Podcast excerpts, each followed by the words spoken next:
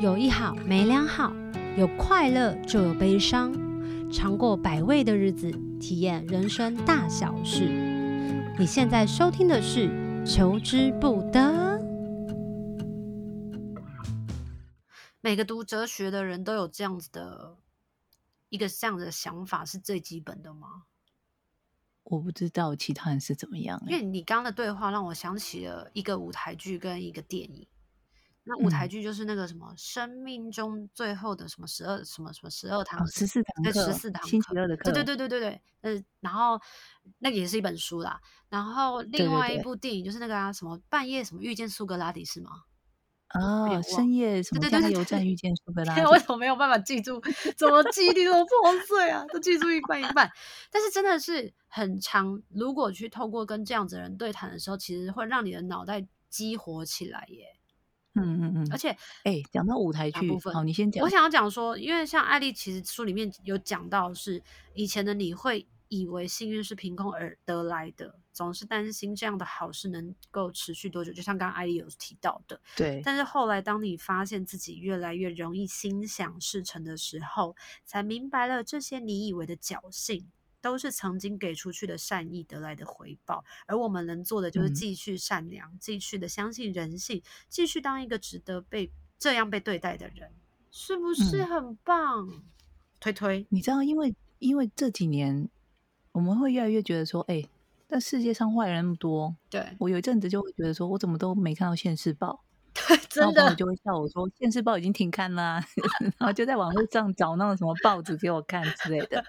我们就一天到晚那边翻箱倒柜找，说坏人的现世报在哪里，在哪里，到底在哪里？然后，那这种不可控的事情，我们就算了。我觉得我们可以控制的就是自己，包括自己的情绪，嗯、跟我们自己要做一些怎么样的事情，嗯、或者是我们想要成为一个什么样的人。嗯、那其他人怎么样的事情就不关我们的事了。可是。控制自己不简单呢、欸嗯，很难，而且是，呃，我不得不说，很多事真的是你要年纪越来越大才会知道说，哦，原来是这个样子。因为就像我们小时候，一天到晚都会觉得说，那个谁他的腿好长好细，我好羡慕他。那个谁怎么样，就一直在跟人家比较，一直要羡慕别人。但你你在这些羡慕别人的过程当中，把自己弄得这么不快乐，然后让自己越来越没自信。但你年纪越来越大，你就会慢慢的越来越认识自己。嗯，你也会知道说，其实他对自己也没有多满意，他也曾他也会羡慕你的别的别别的地方。那后来我们才会知道说，哦，原来最初的你其实就是最可爱的。会是因为你见过了很多各形各色的人，所以有这些想法的嘛？嗯、因为我觉得很多人大部分都没有办法去遇到那么多的人。那大家可能现在在看手机的时候，他就很容易的会觉得，哦，哪一个明星他皮肤怎么那么好？明明就三十，像我就很容易遇到，明明就是三十几岁，他还是皮肤像鸡蛋。他什么型？滤镜啊！再回答你的问题，为什么皮肤这么好？滤镜，滤镜。没有，有些是真的。你看到他，他就是这样哎、欸。然后、哦、你说本人也长得这样子，对不对？嗯嗯嗯，那个很夸张，或者就是他们可能没有办法那么容易的，或者是那么的有机会让自己去自助旅行或什么的。在这个情况之下，嗯嗯、到底要怎么去面对这些控制自己的状态？很很难不跟别人比较啊。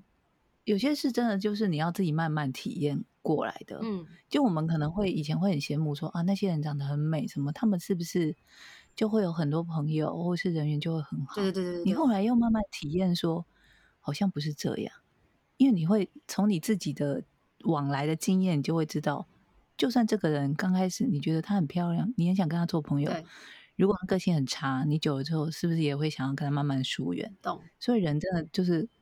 长得漂亮好像也没有用，你说就相处得来才是关键。你是不是有写到什么假性绝交啊？对，哦，就是、假性绝交，我觉得在这个期间还蛮需要跟适合使用。跟大家讲一下什么是假性绝交。假性绝交，我觉得现在的人都很担心说，说好像自己人缘不好或朋友太少，就感觉说啊，我是不是就是一个很差的人？然后就可能会呃，花很多时间去维持所谓的人际关系啊，然后花很多时间去参加一些不必要的聚会啊，然后回家之后就累了半死。等等，等到你真的有心事或者有需要帮忙的时候，你会发现找不到人，怎么会这样？那那些所谓的朋友，难道是你真正的朋友吗？甚至是像我们现在都喜欢在社群媒体上去晒自己的生活，有些人他经营社群媒体的目的是要让别人羡慕他。那有些人，我也认识，有些人是私底下他的个人的粉呃脸书，他是把它放粉砖在经营，一天到晚在 po 说哦神机什么，我今天煮了面什么，我的工作有多厉害什么的，就是让我羡慕。我看着都，我就觉得累，我都替他觉得累。我想说私底下有必要这样吗？像我的个人脸书，你就知道我都 po 一些很废的东西，每一次就是一些很废的事情，或者在笑自己什么什么这种。你知道，就算是这样。在那种有心想要谈论你八卦的人，他都会想要从你这种很废的文去抓一点什么八卦来去你背后去议论你，知道？对。然后在我听多了这样的事情之后，我就觉得说，就算你们曾经你以为曾经跟他是朋友，但我发现是这样被对待之后，我就会非常毅然决然的把他删除脸书好友。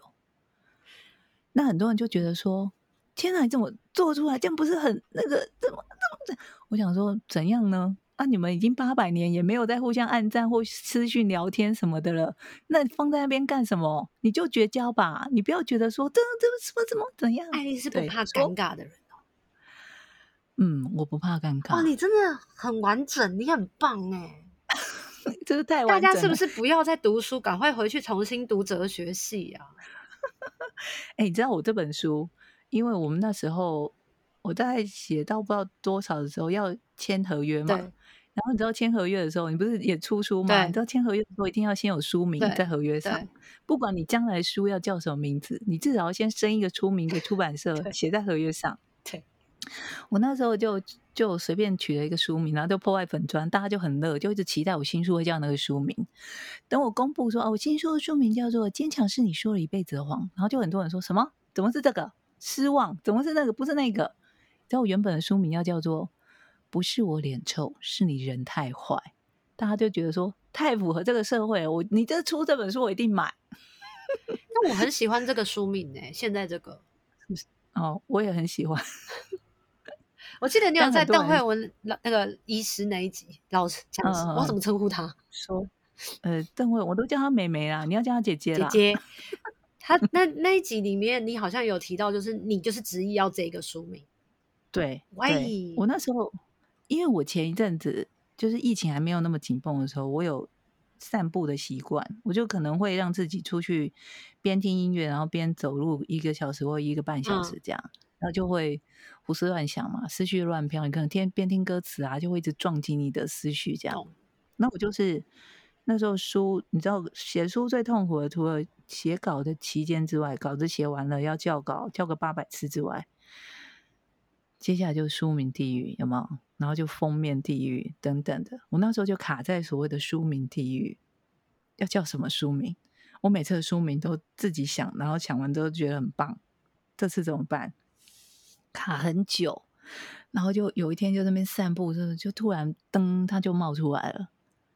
他就真的就这样冒出来，然后我我自己又是一个那种情绪 delay 很严重的人。嗯、我现在生气，我不会立刻生气，我可能过了半小时才会怒不可遏，想说刚刚怎么回事 那种。所以我想想到这个书名的时候，也是就是那个感动还没有浮现上来。等回到家洗完澡说：“天哪，这个书名起一身鸡皮疙瘩，你知道吗？”然后后来隔天出版跟出版社说：“我要用这个书名。”他说。艾莉，你已经用过坚强了。嗯，你之前已经有没有人应该坚强一辈子了。嗯，我就说，你们知道为什么还要再讲吗？就是因为大家都没有做到，嗯，我自己也没有做到。不要一直希望人家觉得你很坚强。我觉得真正坚强的人是不会害怕让人家知道他也有脆弱的一面。嗯，因为一个完整的人就不可能都会是坚强的啊。嗯，我们都可能曾经有。很脆弱的时候，嗯，而且就是因为你曾经经历过那些脆弱的时候，你才会变成今天很坚强的样子。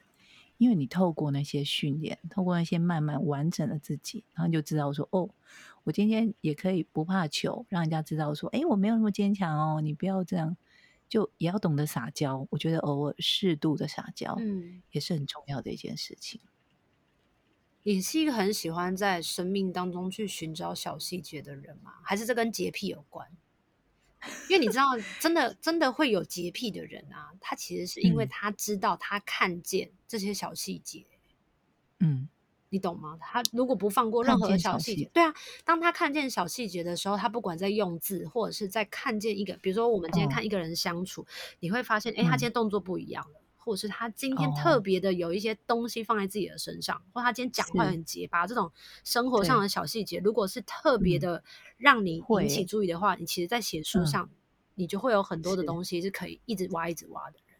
你是这样子？就是我可能会在平常的朋友的相处或什么上，就突然注意到说，哎，好像有一个点可以写哦，哦，我就会把它记下来，这样子。对，这样子，或者我可能突然觉得，这样子说来，你是一个很敏感的人。嗯我应该是，而且我真的不懂为什么，就是我明明平常也不是一个，呃，坦白说就是脸没有很香，就蛮臭的，但大家就还是很爱来找我讲一些有的没的心事，我不懂为什么，可能跟上升星座还有什么太阳星座有关吧。之类的。哎、欸，我刚我刚哦，岔题忘了讲，我不是讲到舞台剧吗？对，我我之前哪一本书啊？呃，那些年我们都学着自己长大。嗯，我写那个你演的那个舞台剧，圣诞就是圣诞，对。而且我那时候一群朋友去看，好像就是圣诞夜去看的，是在那个公馆的水源戏。我记得那一篇，我我那一篇写出来之后，就是大家的反应非常的大。然后你讲到舞台剧，我就突然想到那个那那个舞台剧带给我的那个悸动。而且我们那天因为。你你要先讲一下那个舞台剧的那个故事，大概的故事。就讲一群朋友，然后六个朋友，对不对？那从年轻的时候到慢慢的长大，然后每一年都发生一些事情。嗯、可是有些事情是随着每一个人的个性，有一些隐约的不想被看见的东西，跟有、嗯、有想要被看见的。但特别的事情是，大家都在里面。因为比惨而觉得好像彼此可以生活比较好过一点，我觉得它是一个非常真实的，像我们现在人生的状态。嗯、就他们每年聚会的时候都会比惨，对，就是说，哎呀，那你那那你比我惨吗？我告诉你，我今年怎样怎样怎样之类的，这样，什么什么，我现在惨那什么什么什么之类的。然后里面呢，就有一个男生最惨，就是他。他不跟大家比惨，他感觉都很快乐，然后他感觉没有心事，大家就说：“哎呀，你活得最好了，什么什么之类的。”后来呢，整个舞台剧看完之后，我们那群朋友真的是，我们就你知道那天真的超冷的，我们就站在那个罗斯福路，就是公馆的水云剧场楼下讨论说：“我告诉你，最惨的就是那个看起来没有心事的人，为什么？”然后我们就开始讨论，讲完欲罢不能，回家之后洗完澡，在群主还在讲。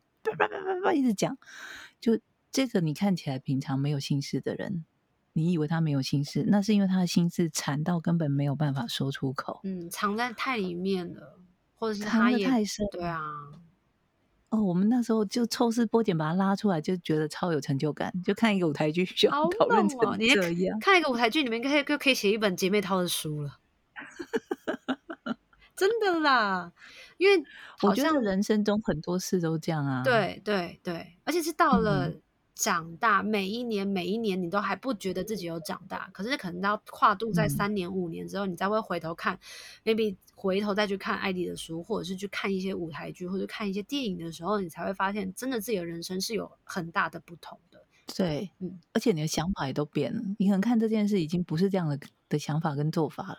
你自己也有这样子的经验吗？比如说年轻的时候特别的喜欢搞怪啊，啊或者想要被注视啊。我跟你说，年轻的时候谁没有像我那时候？我刚刚讲的说，我跟你说，我这辈子不会再谈恋爱，我再也不会爱上任何人了。爱情是个屁，谁要再谈恋爱？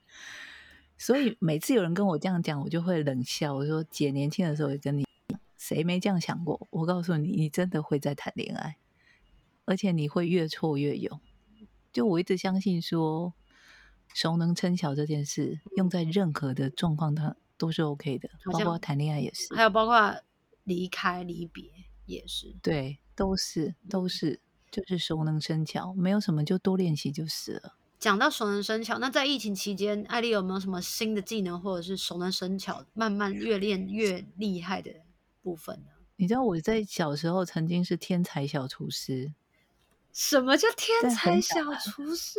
很小很小的时候，就可能国中还是什么时候？什么意思？因为我是单亲家庭，嗯，然后呢，妈妈就是负责就是呃母兼父职嘛。那她有一年就是工作途中。出车祸，手就吊起来了。那我是老幺，我上面还有两个哥哥，一个姐姐。嗯，那那时候不知道为什么，因为我就从小就很爱站在厨房，站在我妈旁边看她做菜，我不知道为什么。然后印象中我也没怎么帮忙，就是只是站在那边，嗯，踩了一下，像一个佛像这样杵在那边，也没有在干嘛。那那一年。出车祸生病，我就不是生病就受伤，我就照顾他之外，我不知道为什么那年暑假我就理所当然的没有，就是没有去参加什么辅导或什么，我就毅然决然的煮饭给全家人吃，从来没下过厨哦，就莫名其妙每天去菜市场就会知道说哦，今天要煮什么汤，炒什么菜，弄什么肉，就噼啪每天这样煮，哎，我知道为什么，就那个暑假，嗯。从刚刚的言论发现，艾莉写的每一本书都写给她自己，因为你很早就要面对长大这件事情，跟坚强这件事情。哦、对，对，所以所以我就学会了做菜。你不只学会做菜耶，你还会开始学会了把自己扛起来，然后把一个、嗯、至少不要讲一个家了，把一个家的食食物餐点很重要的滋养。也是拿起来做哎、欸欸，可是我人生的小厨师就那个暑假就结束了，什么意思？就发誓再也不下厨，太累。但是现在疫情期间，你就变得没办法，你要开始了。对，我就开始小厨师启动，就就又觉得说，家庭主妇真的很辛苦，每天都会想说。而且只是弄给自己吃而已，我就已经这么累了。你要想说弄给全家人吃，可能还有那种不知足的小孩，哎、欸，怎么每天都煮一样啊？什么我今天想吃水饺，什么之类的这种，你知道吗？我就觉得天哪，会不会是会不会是因为那个时候是一个有点像是危机处理重大事件，不得不得不，所以让你去做这样子的决定跟反应。可是现在你的。呃，生活状态跟环境也跟那时候很大的不同啊，没有那么多的求生意志的状态之下，嗯、想说点个 Uber Eats 就可以吃了，干嘛还要花那么多的时间去做这件事？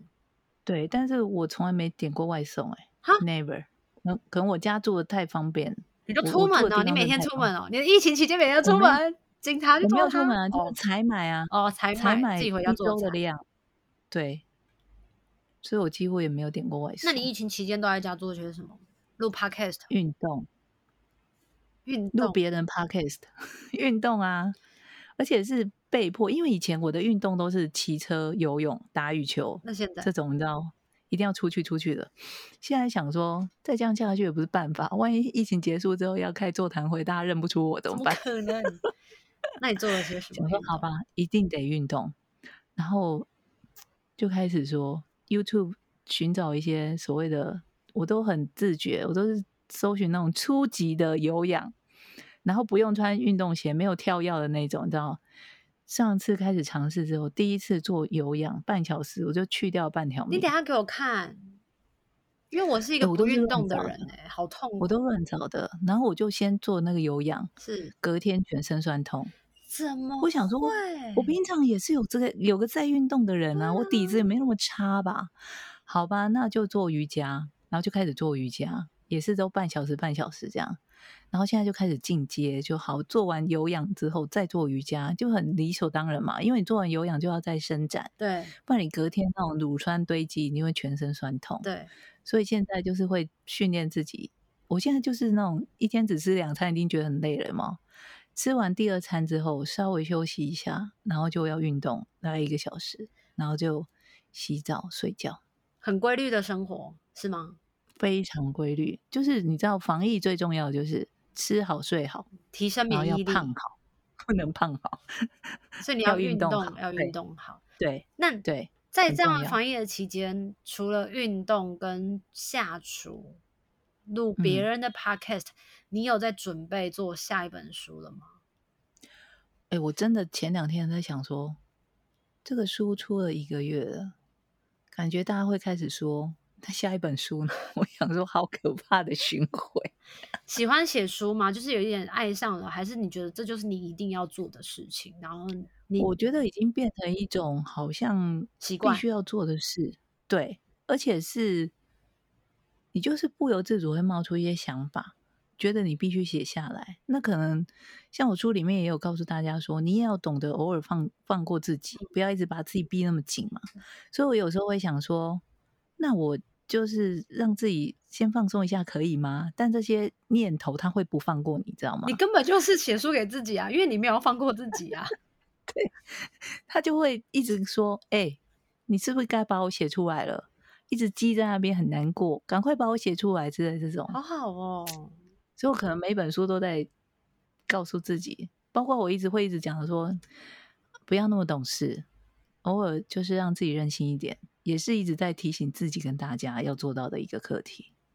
那我想问另外一另外一个问题，嗯，如果今天有一个人他也很喜欢写作，嗯，然后他也希望未来可以跟你一样成为作家的话，嗯，有没有三个你建议他一定要做到的事情？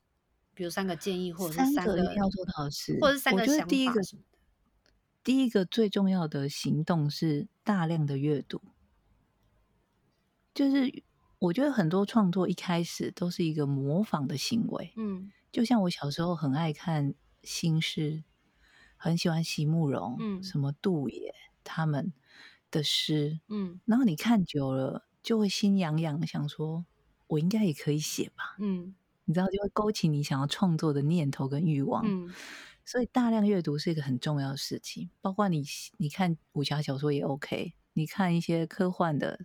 推理的，我觉得都 OK，就是尽量的阅读，嗯，丰富你自己的智慧。嗯，你不要写写写半天，用都是用来用去那几个字，很尴尬，就一看就知道你没有在看书，没有阅读的习惯。我觉得阅读是一个很重要的事情。嗯，然后呢，要给自己一个规律的作息时间。嗯，很多人会以为我写作的时间是半夜，但我其实是一个很早睡的人。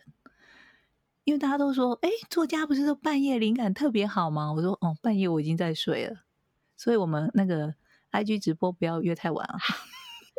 原来成型人，我其实是一个成型人，我可能早上六七点就会让自己坐在书桌前开始写东西。对，我觉得养成一个规律的习惯也很重要。嗯，然后我会尽量让自己每天。就我不是说休息的时间之外，你开始写作的时候，我会要求自己每天都要写一些东西，尽量什么什么都无所谓吗？写什么都无所谓。对，你就是要让自己每天都坐下来。你知道有一段时间，你就是必须要坐下来，到你的书桌前写下一些东西，养成这个习惯，不然你稿子会永远写不完，永远写不出来。这很重要，嗯。不然会很痛苦，所以写稿其实是很痛苦的。行动养成习惯是那阅读，阅读，嗯，这这三个真的要做到是一件很难的耶，应该要很有耐心的人才有办法吧？就变成是，就是他就要一直很坚强下去，然后他发现，而且我觉得重点是要有很多大量的独处的时间，可能有些人会受不了。哦，会耶。现在疫情，大家都想要放飞，赶快出去啊！我觉得，对，疫情可以让我们知道自己到底是不是那种关不关得住的人。嗯，我超级关得住，可想而知，很明显，因为你写了那么多的书，一定要花很大量的时间在独处。讲到这里，又有最后一题、嗯。今天呢，我们节目应该是会分上下集，感觉。就一个小时过去了，滔滔不绝，滔滔不绝。好，我们等一下就可能来录看看那个分上下集的。我要来问最后一题，节目的最后呢，想要请教一下，如果今天有一个神灯精灵出现在你的面前，同意你一个一定会实现的愿望，现在当下一个吗？对，一个就一个，一定会实现的。这个愿望你想要许什么？一个愿望，哦，好难哦！我很希望我啊，你知道我，我曾经幻想过，呃，我们的感官知觉里面，哪一个知觉丧失了会让我觉得最痛苦？眼睛不是吗？对，所以我从小，因为我从小眼睛就很差，我小时候也想过说，阿拉丁神灯让我捡到的话，我第一个愿望就是我的眼睛要非视力要非常的好，让我不用，请说。我看你的眼睛没有戴眼镜哎。对，我曾经做过镭射，哦，但他因为我的阅读习惯、写作习惯，他又回来了近视了，所以我。现在让我再捡到阿拉丁神灯，我的愿望第一个毫不犹豫依然是我的视力要还给我非常清晰的视力，对我来说很重要。你现在几度啊？两三百吧。但你说你之前最严重的时候，年纪到了又开始老花哦。那之前呢？你你曾经最最辛苦的视力是什么时候？一千吧。天哪！这样你的，所以是不是很需要阿拉丁神灯？很需要哎、欸，因为你那时候还可以做手术，很厉害耶。嗯，而且做完手术之后醒过来，就是稍微休息之后，立刻去夜市念招牌。你你有很不习惯吗？超开心的，没有不习惯，开心到不行。就呃，多远的招牌，什么都你都看得到这样子。它没有任何的后遗症跟副作用。副作用就是我以前其实是那种呃没有干眼症，但我觉得现在好像比较容易眼睛觉得酸涩之类的，因为用眼过度啊，就是太常看荧幕跟手机的那个对，还有阅读什么那些习惯你都没有变的话，其实是会回来的。所以如果你想要做镭射手术的话，要要考虑一下自己的习惯，懂？那是还是需要维持的啦，不是说一劳永逸这样子。对，你知道为什么刚刚我会？猜到眼睛吗？嗯，因为你有一直提到你是非常非常喜欢阅读的人。对，我在猜阅读，除了你喜欢之外，你好像很想要广纳所有的知识，或者是广纳所有能吸收的资讯。嗯，就会很好奇啊，很想知道很多事情，也有可能很怕自己不够，会吗？嗯，会会，好神奇哦！啊，谢谢艾丽今天陪我们寻星计划。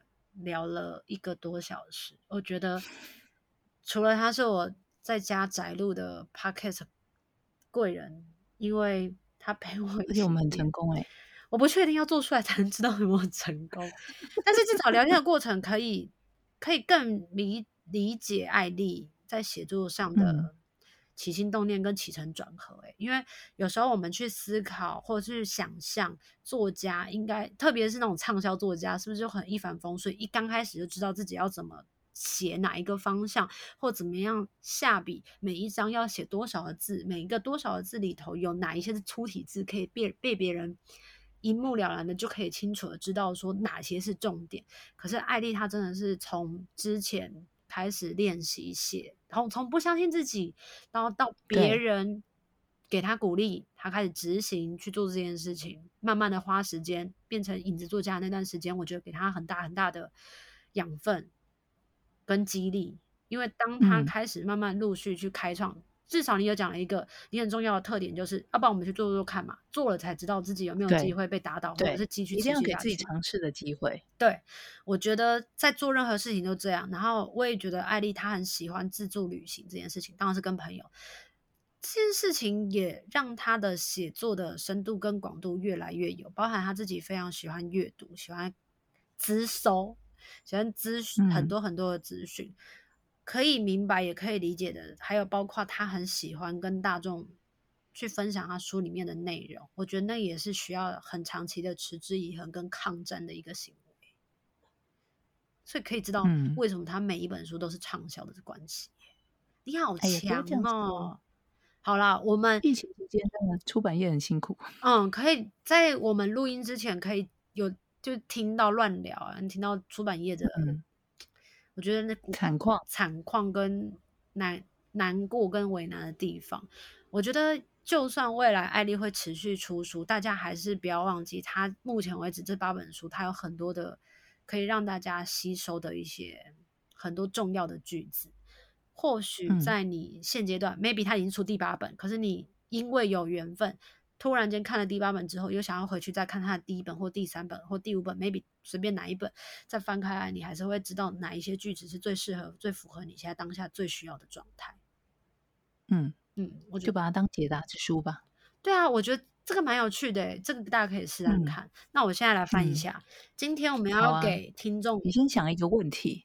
嗯，就是今天我们求之不得这一集要给听众哪一句话、嗯、作为今天的 ending 吗？对，ending 好，好刺激哦！哎、欸，我一翻就是第几页？第几页？我一翻就翻到了冒牌者症候群。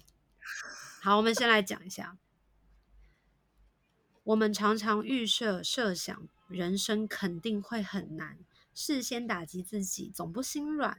以为别人口中的困难也一定会发生在自己身上，嗯、一旦自己的日子没有想象中的难过，还担心是不是哪里搞错。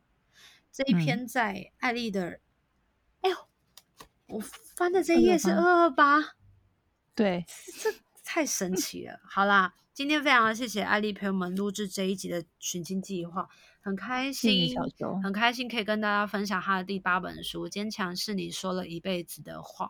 大家可以像我刚刚那样子的方式去翻。如果你今天想要问什么样的问题，觉得这本书可以给你什么样子的句子来缓解你现在的情绪状态，你就随便翻一页，嗯，去看看这一句话跟你有没有现跟你的现在的状况有没有相对呼应的。然后也希望艾丽这本书可以继续畅销。其实他一直在排行榜上，谢谢是吗？嗯，是啦。这样还要还要推荐大家去买书吗？还是就算了？要啊，要啊，你知道那个销量还是差很多。哦，那你再跟大家介绍一下这本书，想要写给怎样子的人？什么样子的人适合？或者他们怎么可以怎么样看这本书会更恰当？呃，很多人以为我的书名或这本书是写给男生的。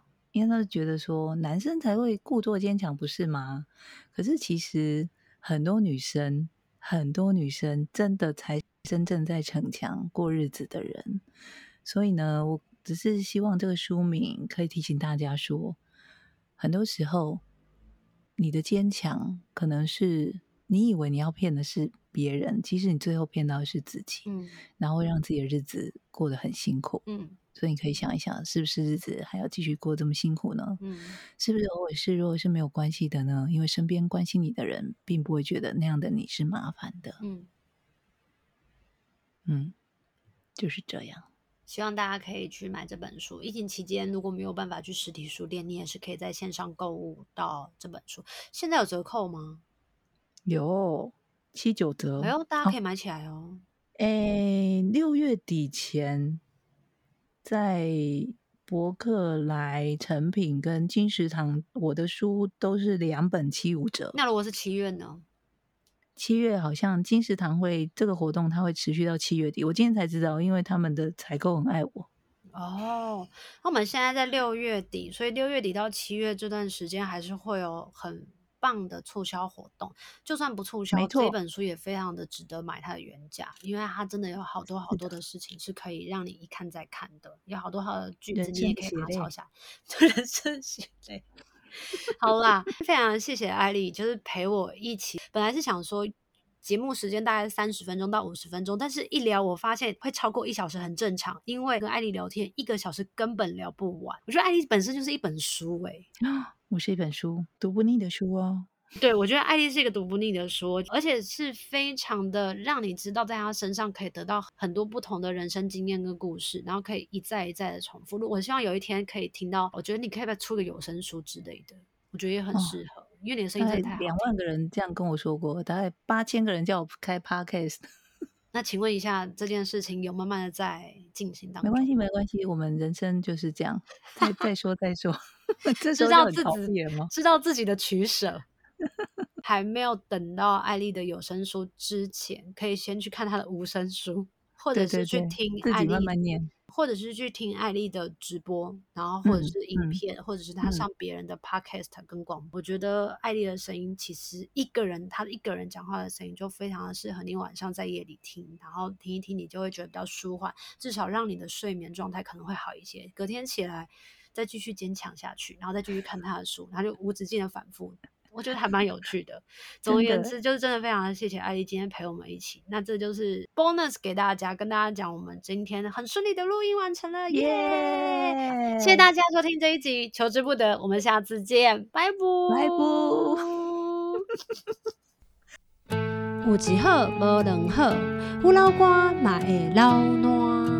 没尝过百味的日子，至少有体验一些事。如果有什么过不去的事，别太计较，求之不得。我们下次见。